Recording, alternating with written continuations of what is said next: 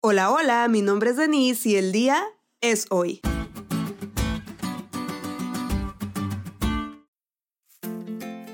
Cuando niña, mis padres, mis hermanos y yo nos fuimos a vivir lejos de casa. Mi hermana era muy pequeña como para darse cuenta, pero mi hermano y yo siempre anhelábamos volver, porque extrañábamos a la abuela y sus deliciosos taquitos de frijol con queso, al abuelo y sus repetidas aventuras esas tardes de salir a jugar con los primos y la dicha de estar en el lugar al que perteneces.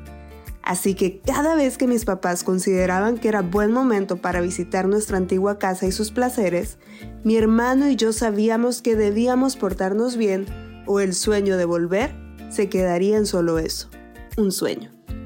En cierta ocasión, mis padres anunciaron que visitaríamos nuestro hogar. Toda esa semana mi hermano y yo fuimos los mejores hijos, los mejores estudiantes y los mejores hermanos.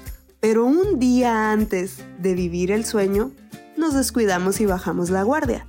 Nos pusimos a jugar un juego que sabíamos que terminaría mal, pues siempre terminaba así.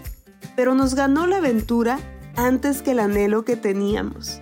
Finalmente, rompimos la mesa del comedor el desenlace de esta historia no es el punto, sino la importancia de estar en guardia, de prepararnos cada día para volver al hogar, no a este terrenal, sino a la patria mejor, es decir, la celestial.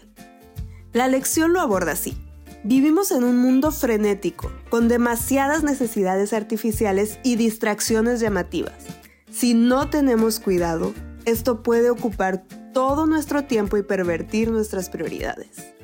Estoy segura que la mayoría de los que oímos este podcast, si no es que todos, anhelamos la segunda venida de Jesús y volver de nuevo a casa donde está Él, y el dolor no es más. No obstante, corremos el riesgo de ser descuidados y decir como el siervo malo, mi Señor tarda en venir, para entonces envolvernos en las atractivas aventuras que ofrece este mundo, aventuras fugaces que empañan una preparación constante y completa para la vida eterna. Desde la perspectiva bíblica, el tiempo de la salvación es siempre hoy y nunca mañana.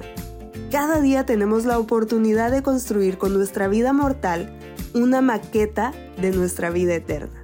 ¿Te has puesto a pensar cómo estás proyectando tu existencia en la eternidad?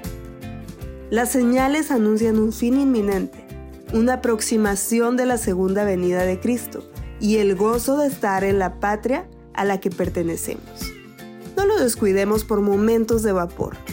Hoy podría ser nuestro último día para vivir una vida en sintonía con Dios. El día para hacer la diferencia entre solo un deseo o la realidad de volver a casa es hoy.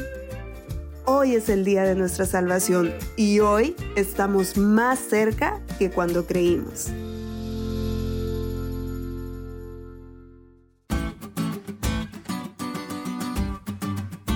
Diste cuenta lo cool que estuvo la lección? No te olvides de estudiarla y compartir este podcast con todos tus amigos. Es todo por hoy, pero mañana tendremos otra oportunidad de estudiar juntos.